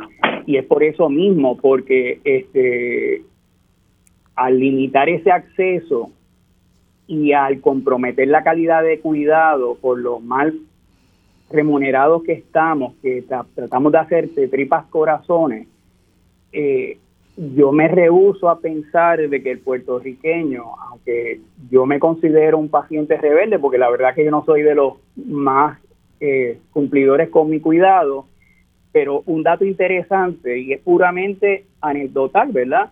Qué curioso que ese estudio que o ese análisis que tú publicaste que se veía que tenía unos, unos sesgos horrible. Dice que el puertorriqueño es un, es un descuidado, pero qué, curioso, cuando llegó la vacuna del COVID, nosotros fuimos de las jurisdicciones donde más cumplimos con la prevención para vacunarnos. O sea que una cosa no va con la otra. Tienes toda la razón. Eso es una manera para ver cuando salen estos estudios o llamados estudios, eh, eh, que, eh, quién los manda a hacer y cuál es la motivación. Ok, entonces vamos, vamos a pasar a preguntas también prácticas antes de que se nos vaya este segmento. En el próximo quiero que nos expliquen lo que es un sistema de salud universal, pero lo que nos resta de este, quisiera que me expliquen entonces por qué en Estados Unidos uno puede ir a jurisdicciones donde las aseguradoras todavía están más controladas eh, donde todavía, donde se le paga más a los médicos, donde hay más médicos y por lo tanto no hay el ataponamiento de un médico con, con media población, especialistas. Aquí a veces hay solo un especialista en ciertas subespecialidades, es una pesadilla y tiene todo que ver con el éxodo. Así que cuántos médicos hay en proporción a la población y todo y cuánto le pagan y todo eso. ¿Por qué hay jurisdicciones en Estados Unidos donde a pesar de tener un sistema con fines de lucro, la cosa funciona tanto mejor? ¿Cómo se han podido controlar o las aseguradoras allá para que paguen tarifas más justas, por ejemplo? Eh, ¿qué, qué, me pueden decir sobre eso, Sergio y Luis? Mira, yo quisiera... Ah, saludos, habla Luis. Yo quisiera comenzar comentando el hecho de que cuando hablamos de Estados Unidos tenemos que tener claro que las diferencias geográficas, las diferencias de cada estado son pueden ser hasta abismales. Sí. Así que para empezar, tenemos que tener claro que han habido unos estados que han impuesto toda una serie de reglamentaciones que otros a las aseguradoras que otros estados no han hecho. Tenemos, por ejemplo, el caso de California, que ha tratado de imponer toda una serie no tan solo de reglamentaciones, sino de fiscalización activa a las aseguradoras. Y tenemos otra serie de estados donde tal cosa ni existe. Las aseguradoras están por la libre. Así es que tenemos un poco de todo, eso para empezar. Ahora bien, el planteamiento aquí me parece que tiene que ser el siguiente. Aún en estados como California, donde tienen el ojo sobre las aseguradoras y tienen que y las fiscalizan consistentemente, se da toda una situación de una cantidad enorme de personas que no tienen acceso a servicios de salud. El planteamiento que quiero hacer es el siguiente. A pesar de que en Puerto Rico se quiere legislar para imponerle más reglamentación, para poder fiscalizar, para que tengan que rendir informes, eh, como ejemplo concreto, recientemente, a raíz de toda una serie de denuncias, sale a relucir la cantidad de personas, sobre todo de los médicos más jóvenes, que no les permiten o se tardan demasiado en poder ser parte de una red de servicios de salud de una aseguradora. Y una de las aseguradoras salió diciendo, no, pues vamos a hablar, vamos a negociar, estamos en la mejor apertura para resolver ese problema. Uno tiene que cuestionarse siempre si de quien vino el problema uno puede esperar que venga también la solución. Y el planteamiento básico es el siguiente, a pesar de que la experiencia en Estados Unidos es de que ha habido mucha reglamentación y fiscalización de las aseguradoras, eso en Puerto Rico no resuelve nuestros problemas fundamentales de salud. El modelo de las aseguradoras, por más que se fiscalice, por más que se reglamente, es un modelo fracasado. Y tenemos que pensar en otros modelos. Vamos a y vamos a hablar de ese otro modelo, pero eh, también tenemos una realidad. Y quiero que en el próximo segmento hablemos de ese sistema de salud universal, pero quiero no no sin antes eh, ver si ustedes tienen eh, algún está encontrada esa visión de largo plazo de querer poder llegar a un sistema de salud universal con eh, unas medidas eh, inmediatas para poder fiscalizar estas aseguradoras.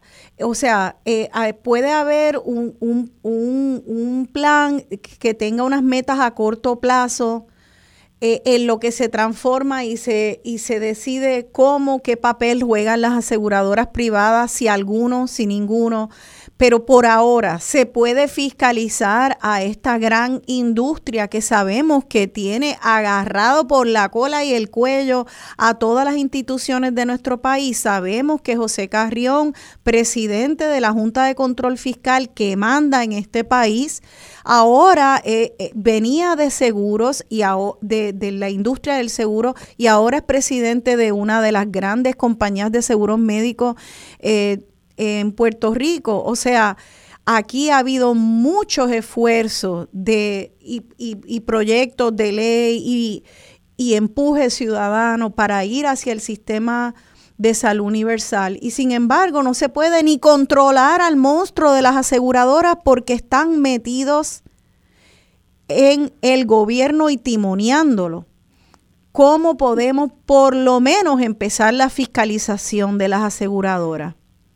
Esa, esa ha sido la iniciativa eh, que de hecho el doctor Carlos Díaz iba a estar en el programa, se tuvo que excusar porque está en una misión allá en Ponce y, y esto es, eso era iba a ser una de las contribuciones al programa Sí. eh, que nos adelantó y es que sí, el, el- el Colegio de Médicos Cirujanos de Puerto Rico eh, pues tiene esta este, esta propuesta que es para atender estas medidas de implementación este inmediata donde como tú muy bien explicas son medidas que pueden ya empezar a, a- a cortar toda la, la complicación que le provoca a toda la fuerza laboral de médicos eh, trabajar, pero a la misma vez pueden venir una serie de medidas este, a través de ley para regular a las aseguradoras en lo que se diseña y más tarde implementa ese nuevo modelo como,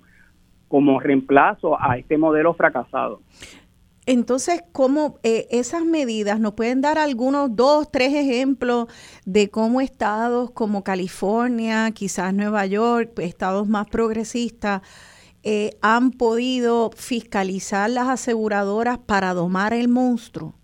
Bueno, eh, Luis ya dio una. Por ejemplo, California, eh, a diferencia de Puerto Rico, y entiéndase que todos los comisionados de seguro en todas las jurisdicciones está reglamentado a nivel estatal. O sea, la, ley federal dice, este es el marco de acción y cada estado pues implementa su propia ley para regular las aseguradoras.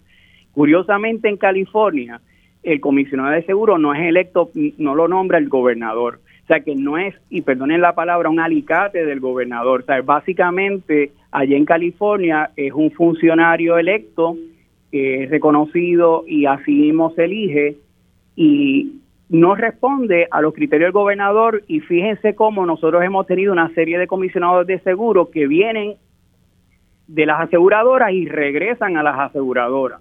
O sea que no existiría eh, en ese caso o sería mucho menos probable la La pues, la- puerta giratoria, la puerta la giratoria, propuesta giratoria. de gobierno a industria privada. Eso es, un, eso es una primera medida, entonces, eh, que sería eh, cambiar eh, la ley para que el comisionado de seguros no sea nominado por un gobernador, sino entonces elegido por el pueblo y que los ciudadanos y ciudadanas estemos más pendientes a exigirle a ese comisionado de seguro. ¿Hay algún otro, a- Sí, alguna por otra ejemplo, medida? el estado de Oregón tiene una una institución, por llamarlo así, un- una eh, una, una entidad eh, don- que se llama el Oregon, Oregon Health Authority y básicamente es, digamos, en Puerto Rico nosotros tenemos por eh, orden de la Constitución un departamento de salud y un secretario de salud, pues con unas disposiciones constitucionales muy claras, que él va a ser el rector de, de y cómo se dicta la política pública. Sí. Lo que pasa es que hay un contrapeso donde existe esta entidad que está a cargo de muchas de las funciones, algunas de ellas de los programas federales, que está supervisando la función del Departamento de Salud y se comparten las, eh, eh, las responsabilidades.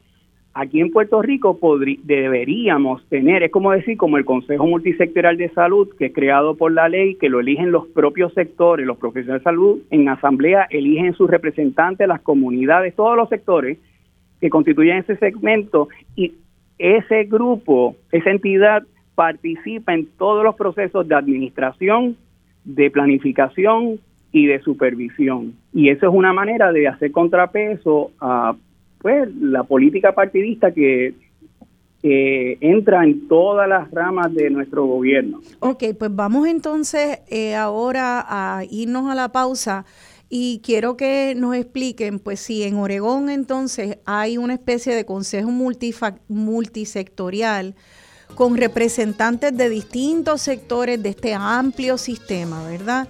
Y eh, esa, ese consejo es activo en esa fiscalización eh, se sientan, miran papeles, exigen, y entonces hay un contrapeso, no se le deja el campo abierto a la aseguradora a, a a poner las reglas del, del juego, a hacer el referí y, y se llevan se llevan todos los dados. No se, eso no es así, aún en el sistema con fines de lucro. Aquí tenemos un consejo multisectorial creado por ley. Ustedes eh, son miembros de este consejo multisectorial y sin embargo eh, se le ha quitado mucho poder ese consejo y no son parte de la fiscalización. En el próximo segmento nos queda poco tiempo. Quiero eh, que hablemos de qué proyectos de ley, resoluciones hay en el tablero en Puerto Rico para poder apoyarlos como ciudadanos y una explicación de cuál entonces es la meta, cuál es el horizonte para movernos de fiscalizar el monstruo ahora a poco, a poco, ir achicándolo y tal vez hacerlo solamente un jugador más este, con, con, una, con una fuerza, este, pues digamos, justa en, perspectiva a todos los otros, el justo lugar de las aseguradoras o si ustedes creen que sencillamente no debe haber aseguradoras. Vamos entonces a la pausa y volvemos con esos puntos y esas preguntas. Estamos en dialogando con Benny.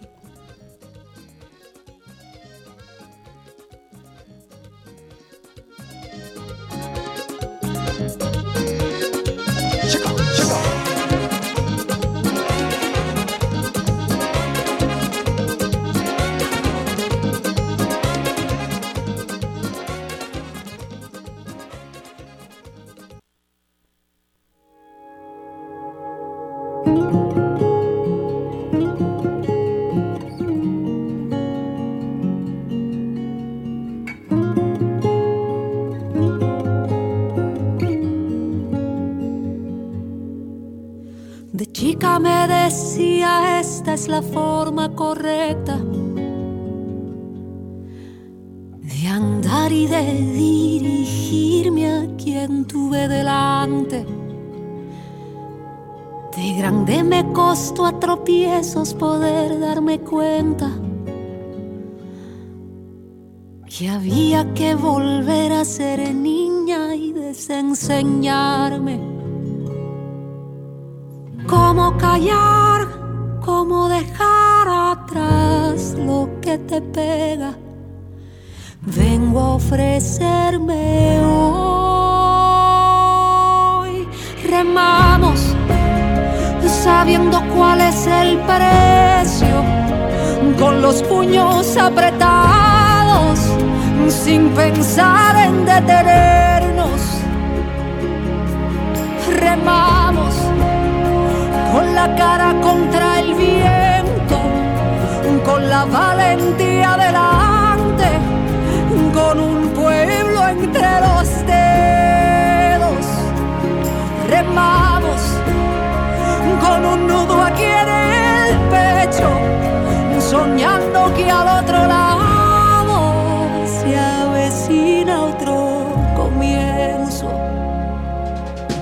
Y me quedé bajo la lluvia aunque la voz se canse.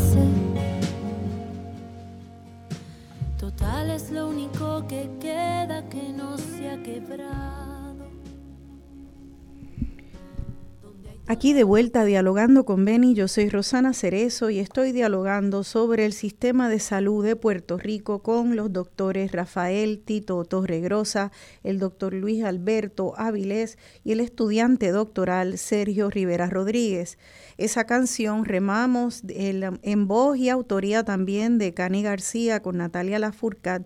La escogí porque habla de que hay que desaprender conceptos que aprendimos en nuestros años formativos, que habla también de un pueblo que va remando hacia un futuro y soñando con llegar a un espacio eh, donde haya una promesa de un nuevo comienzo. Eh, lo que hemos hecho hasta ahora es explicar por qué está quebrado este sistema, cómo ha fracasado.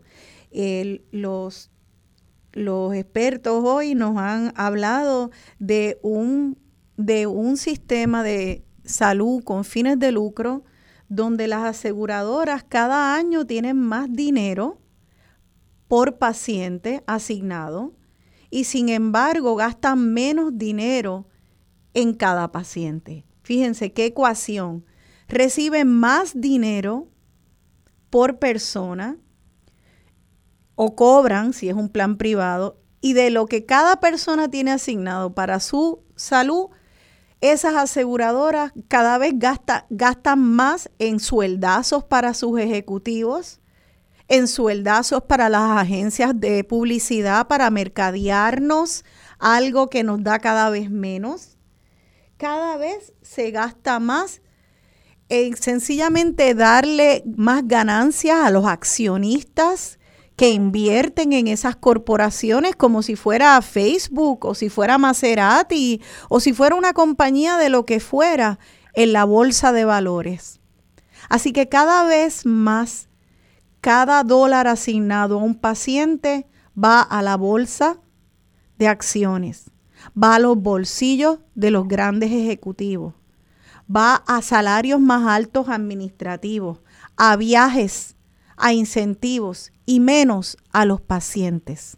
Esta situación en este sistema con fines de lucro, hay personas que dicen que se tiene que coger ese sistema, sencillamente botarlo al zafacón, otras que dicen, bueno, ese monstruo se tiene que fiscalizar, esos salarios se tienen que bajar, esa cantidad que se gasta en cada paciente se tiene que aumentar. Y hay personas que piensan que tal vez se puede hacer un plan donde se transiciona, se fiscaliza ahora y se transforma poco a poco hasta llegar a un sistema universal. Eh, la realidad es que cualquiera que sea la visión, creo que todo el mundo en el gremio médico, todo el mundo que es paciente, entiende que este sistema no funciona, fracasó y hay que cambiarlo, hacerle cambios profundos. Entonces, eh, quisiera que ya este segmento es más breve porque terminamos antes el programa para entregarlo a la compañera Marcia Rivera. Y quisiera entonces que nos explique, eh, Tito, voy a empezar contigo, doctor Rafael Torregrosa. Eh, tú eres parte hace muchos años de un consejo multisectorial que quiere precisamente hacer esa fiscalización y ha hecho unas propuestas concretas que aún no, no tienen fruto. ¿Puedes explicarnos un resumen breve? ¿Dónde está ese consejo?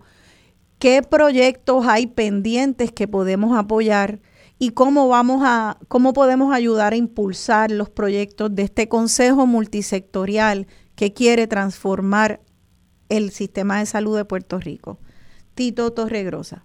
Ok, eh, en el, eh, ya hace más de, ya son casi 15 años, que eh, eh, resultó en el primer logro. Podríamos decir que en el año 2015 finalmente se, se, se firma la ley que crea el Consejo Multisectorial de Salud, que no es otra cosa que un órgano compuesto por eh, la gran mayoría de los sectores de la salud que componen no solamente el gobierno, profesionales de la salud, líderes comunitarios, líderes sindicales, empresarios, más bien la gama de lo que llamamos los stakeholders, ¿verdad? Este, y estamos vinculados a través de esta ley y nuestro mandato es diseñar un sistema de salud como una respuesta a este fracaso que hoy estamos denunciando. Eh, en el 2016 nosotros eh, radicamos nuestro primer informe, que también era un mandato de ley, y una de las cosas que se dijo eh, eh, eran, bueno, las dos cosas principales es el que este consejo fuera parte de esos procesos de fiscalización o lo que podríamos llamar administración, planificación y supervisión, pero más importante aún, que hiciéramos el análisis y desarrolláramos la hoja de ruta para hacer esa transición a lo que ya la evidencia de más de 50 años que se sigue acumulando demuestran. El fracaso de este modelo y el beneficio de un sistema universal de salud si es con un pagador único como modelo de financiamiento o multipagador, pero el hecho es que no es, como muy bien lo describió Luis, un modelo basado en mercado o en, o en, lucro. Ok, y vamos, a ir por parte entonces. Eh, ahora mismo, eh, ¿hay algún proyecto de ley eh, que haya presentado el Consejo Multisectorial compuesto por todos estos gremios, el gremio del, eh, de los médicos, enfermeras y enfermeros, sindicatos, ONG, ok, es un, y cada uno de estos, de estos actores tienen representantes en ese consejo y cada uno quiere cambiar. Toda, hay, están haciendo una sola propuesta, un proyecto toda unida en consenso y cuál es ese. Ok, eso se recoge en el informe radicado y lo que dice es que hay que hacer este, este análisis de esa transición que no es otra cosa que un estudio de viabilidad de que un sistema universal de salud eh, sea a través de un modelo de un sistema de financiamiento con un pagador único o multipagador va a ser mucho mejor en acceso y calidad de cuidado que lo que tenemos ahora.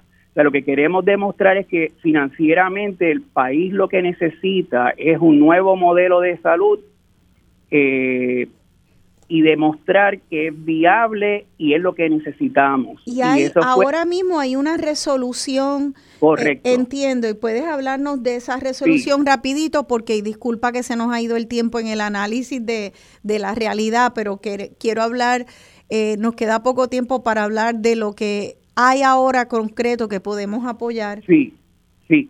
El senador Bernabe radicó en mayo del año pasado la resolución 80, que básicamente lo que decía era que ah, por medio de ese mandato de ley se le daba esa eh, tarea al Consejo a llevar a cabo este estudio para demostrar la viabilidad de un sistema universal eh, con pagador único o con el modelo que sea fuera más viable.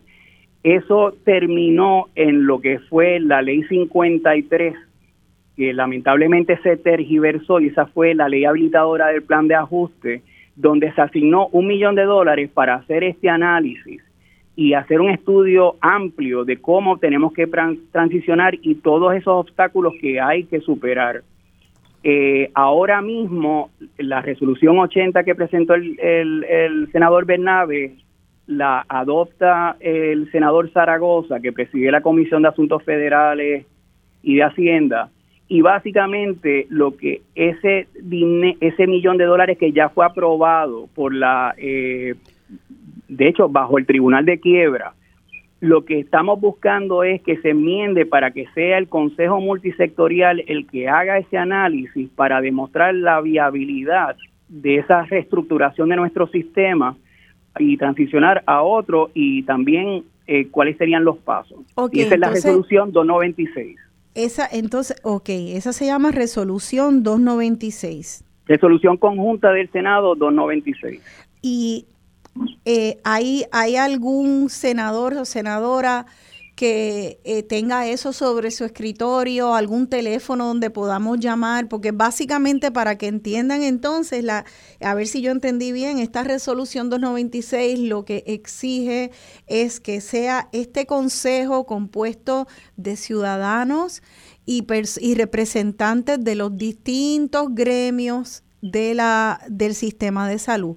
Que sea este consejo representativo de todas las partes que estudien si un sistema universal es viable y cómo es el camino para llegar a un sistema universal y transformar este actual sistema de con fines de lucro. Eh, eso es básicamente hacer el estudio y que sea el consejo el que haga ese estudio, no otra parte, una sola, una sola parte que puede ser comprada o que responda a intereses privados. Eso es básicamente. Okay. Básicamente, Luis, tú ibas a, entrar ahí, ¿verdad? Eh, bueno, solamente quiero decir una cosa y ya nos pidieron brevedad.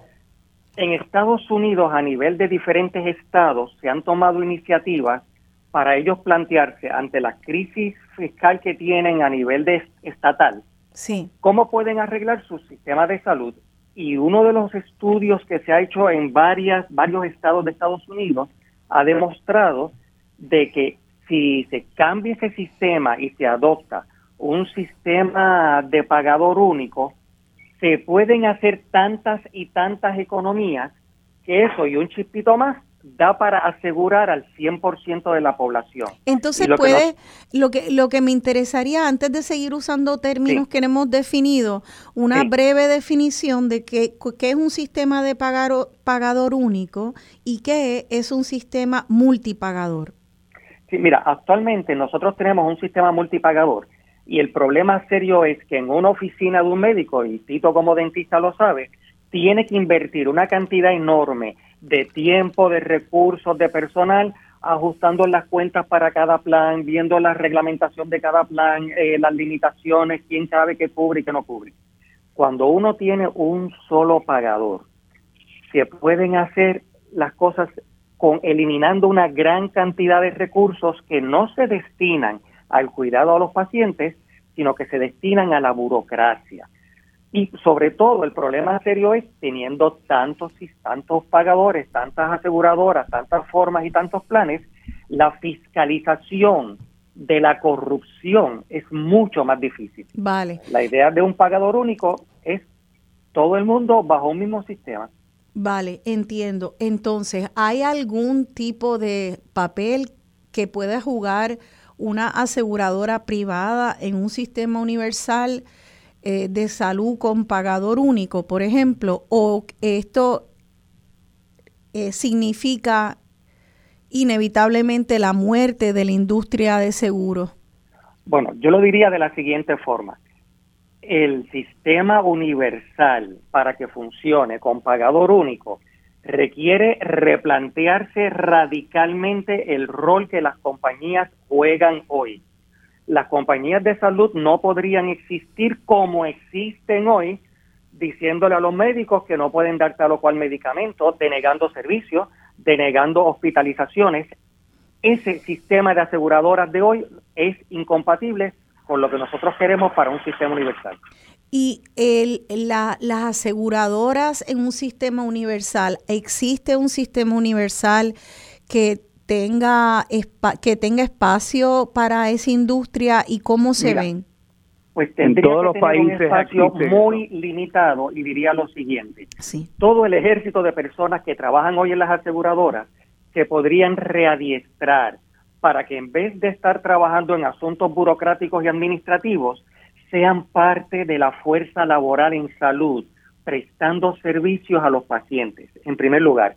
Y el rol que pudieran asumir las aseguradoras tendría que ser un rol bien marginal, como por ejemplo, encargándose solamente de la facturación.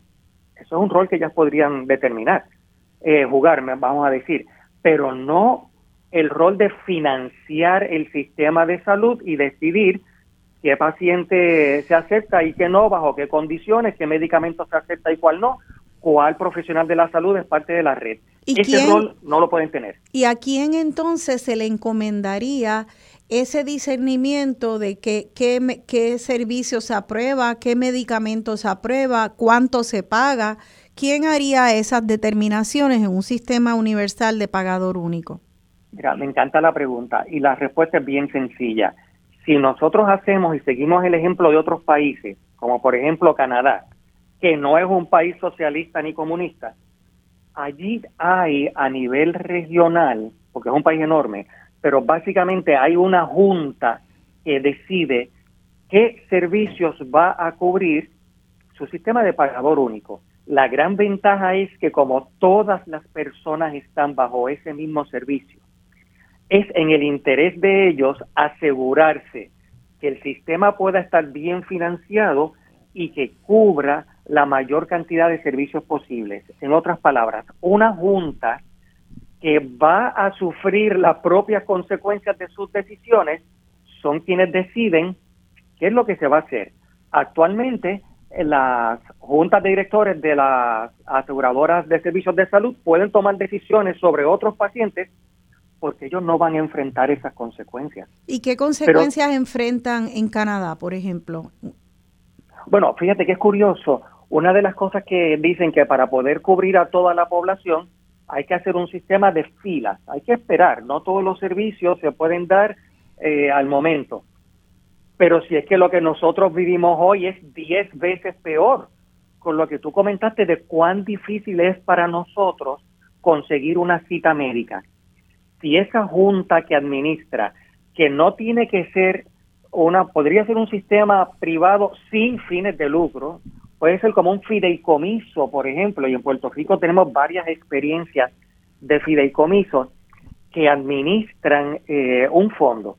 Y en ese sentido, estas son las personas que toman decisiones. Muchos de los miedos que a nosotros nos decían de lo que pasaba en otros países, lo estamos viviendo hoy en nuestro sistema. Eso, eso es precisamente lo que lo que los abogados del sistema con fines de lucro pues le siguen repitiendo a uno, mira, vas a tener una fila tremenda, vas a tener que esperar muchísimo para que este gran, esta gran burocracia centralizada te dé un servicio que el sistema privado te puede dar mucho más ágil.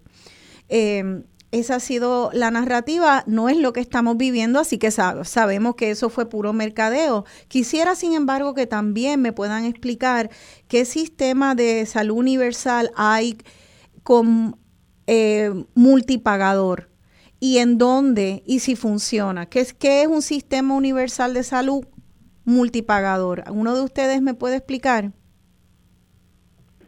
Yo, creo que puedo o sea, puedo, puedo, hablar sobre eso. Un sistema multipagador, uno de los más famosos es en Alemania. En Alemania ellos tienen un sistema multipagador, pero las aseguradoras que existen tienen alrededor de como 100 aseguradoras. Ellos le tienen otro nombre. Así que, pero las aseguradoras no son con fines de lucro. Eso es lo primero. No pueden haber aseguradoras con fines de lucro y hay una cantidad bien baja. Y lo segundo es que no pueden controlar el tratamiento que dan los profesionales de salud a diferencia de acá. Así es como se vería, y, las aseguradoras son como un filtro de financiar las regiones a, las que les toca, pero no tienen el mismo control que tienen acá. Así que así se vería, ese, ese modelo tiene algunos problemas como quiera, pero, pero esa es la manera simplificada de cómo se vería ese sistema. Qué interesante, porque entonces vemos en Alemania un sistema universal multipagador con aseguradoras que son privadas, pero son sin fines de lucro. ¿Cuál es la diferencia entre una entidad privada con fines de lucro y una entidad privada, claro, de salud ambas, con fines de lucro? ¿Cuál es la diferencia entre esas dos, por favor, es Sergio? Sí, la, diferencia es simple de, de que la con fines de lucro, pues lo que está buscando es aumentar sus ganancias. Una organización sin fines de lucro pues no está buscando tener más dinero, está buscando brindar el mejor servicio a su comunidad y eso es lo más importante. Dentro de una aseguradora con fines de lucro, ellos muchas veces pueden bajar la calidad y, bajar los tratamientos que brindan por el hecho de aumentar sus ganancias. Y eso es lo que está ocurriendo en Puerto Rico. Y yo creo que vamos, vamos a parar ahí, perdona que te, que te interrumpa, pero es que en la preentrevista tú me dijiste algo que quiero repetir ahora en, este, en esta coyuntura, y es que eh, cada compañía, eh, quien sea que ha trabajado en una compañía o incorporado una compañía en el Departamento de Estado, uno sabe que tienen una misión eh, cuando las compañías son privadas, la misión es año tras año subir las ganancias y buscar estrategias de mercado para aumentar las ganancias casi al infinito. Esa es la idea. Las sin fines de lucro le otorga unos salarios justos, muchas veces altísimos también. Hay personas en la industria sin fines de lucro que tienen salarios muy altos porque se considera lo justo de acuerdo a la preparación de cada uno de, los empleados dentro de la compañía sin fines de lucro o la organización, pero no están buscando esos empleados y esos directores eh, aumentar como misión aumentar la ganancia para unos accionistas, sino que le pueden pagar un tremendo sueldo al ejecutivo de la organización sin fines de lucro, puede tener tremendo sueldo, pero esa, pero su misión no es eh, llenarle más el bolsillo al accionista en la bolsa sino es dar un mejor servicio, porque esa es su misión, es mejorar el servicio de salud. Así que a eso para mí es clave que tú me lo dijeras y creo que la gente, el, público debe de escucharlo, porque eh, estamos hablando entonces que en Alemania son aseguradoras privadas, pero se les dijo, no, ustedes con la salud de la gente no pueden ah, conformarse como una compañía con fines de lucro por la razón que ya explicamos. Y eso es bien importante. Sí, y, lo que quería mencionar, diste en el clavo con los accionistas, con los inversionistas. Las con fines de lucro están más pendientes a sus inversionistas que a sus pacientes. En las sin fines de lucro, pues no tienen accionistas, así que están pendientes a los pacientes que tienen y eso, eso, es clave. Por último, ¿dónde quedó Obamacare? ¿Dónde está eso en Estados Unidos? La oposición, eh, obviamente Trump llegó a desmantelarlo.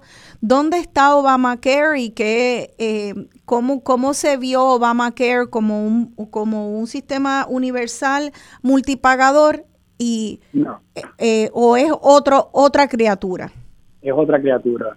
definitivamente Obamacare se quedó muy corto porque los números todavía siguen siendo altos de personas sin seguro y las personas que le llaman underinsured, que tienen seguros con cubiertas muy pobres. O sea, Obamacare quedó muy corto. Lo que pasa es que ha podido sobrevivir eh, los ataques viciosos de pues estos políticos que pues están financiados por, por la misma industria de seguro. Sí. Eh, pero vamos a quedar lejos, lejos, lejos. Muy lejos. Bueno, pues eh, ya nos tenemos que ir y siempre el tiempo eh, apremia con temas que son, eh, ¿verdad?, complejos y requieren un análisis profundo. Pero ahora mismo, eh, para cerrar y en nada más que 30 segundos, ¿cuál es el llamado de cada uno de ustedes a las personas que nos escuchen? Si les, les van a hacer un llamado de que hagan y accionen algo como ciudadanos. Le voy a dar un breve turno a cada uno de ustedes. Eh, doctor Rafael Torregrosa, Tito.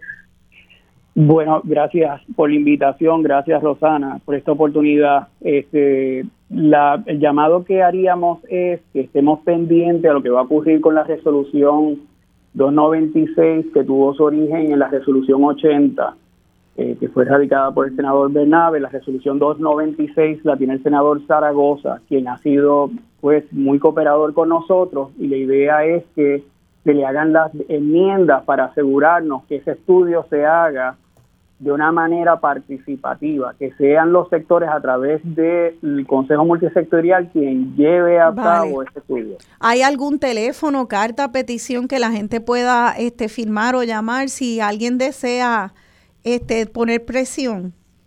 De momento lo que estamos es pendiente a las instrucciones de en el Senado a ver cómo se va a mover la resolución. O sea que eh, contamos y esperamos que el senador Zaragoza nos apoye en esto que estamos solicitando. Perfecto, pues por favor, cuando necesiten apoyo con algo, si hay petición o, una campaña de llamada, me dejan saber para entonces nosotros ponernos, estar atentos. Entonces ya muy brevemente también un llamado a la acción, doctor Luis Alberto Áviles, una última eh, reflexión o llamado a acción para las personas que nos escuchan. Cómo no, bien breve. Yo soy profesor retirado. Yo pertenezco a la generación de los baby boomers y mi generación, a mi generación, los miedos los paralizó yo quiero que caigamos en cuenta, esta generación, que le dejamos un país en crisis y un país fracasado a una nueva generación, que les va a tocar, como Cani García, remar con valentía. Espero que esa nueva generación no tenga los miedos de los que nos inculcaron a la generación de nosotros. Excelente, qué bonito. Gracias por, por ese llamado y es uno también de desaprender. Yo creo que esta regeneración de baby boomers tuvieron eh, eh, ese beneficio del sistema Arbona, ahora hay que luchar eh, por, por volver a instalar lo que funcionó en nuestro país. Entonces, Sergio, tu último llamado, breve, tú como joven boricua. Este, primero que todo, gracias por la invitación y brevemente también yo creo en dos palabras sobre este concepto y es educación y expresión. Educarse, aunque sea en los temas más simples de lo que está ocurriendo en el país, en los temas de salud y expresión en expresar los problemas que tenemos. Yo creo que muchas personas le pasan problemas pero no los expresan con el sistema de salud. Y es importante que los expresemos para que la gente los lo vaya entendiendo. Así que estas dos palabras. Perfecto. Muchas gracias, Sergio. Eh, y nada, pues me, me uno al llamado de todos ellos Y nos despedimos con esta canción que nos invita a remar juntos, aquí con un nudo en el pecho, soñando que al otro lado se, se avecina otro comienzo. Eso es lo que deseo para nuestro pueblo. Será hasta el próximo domingo. Se despide de ustedes su servidora, Rosana Cerezo. Que la canción agarre en fuerza mis pies anclados. Cómo callar, cómo dejar atrás lo que te pega. Vengo a ofrecerme hoy. Remamos, sabiendo cuál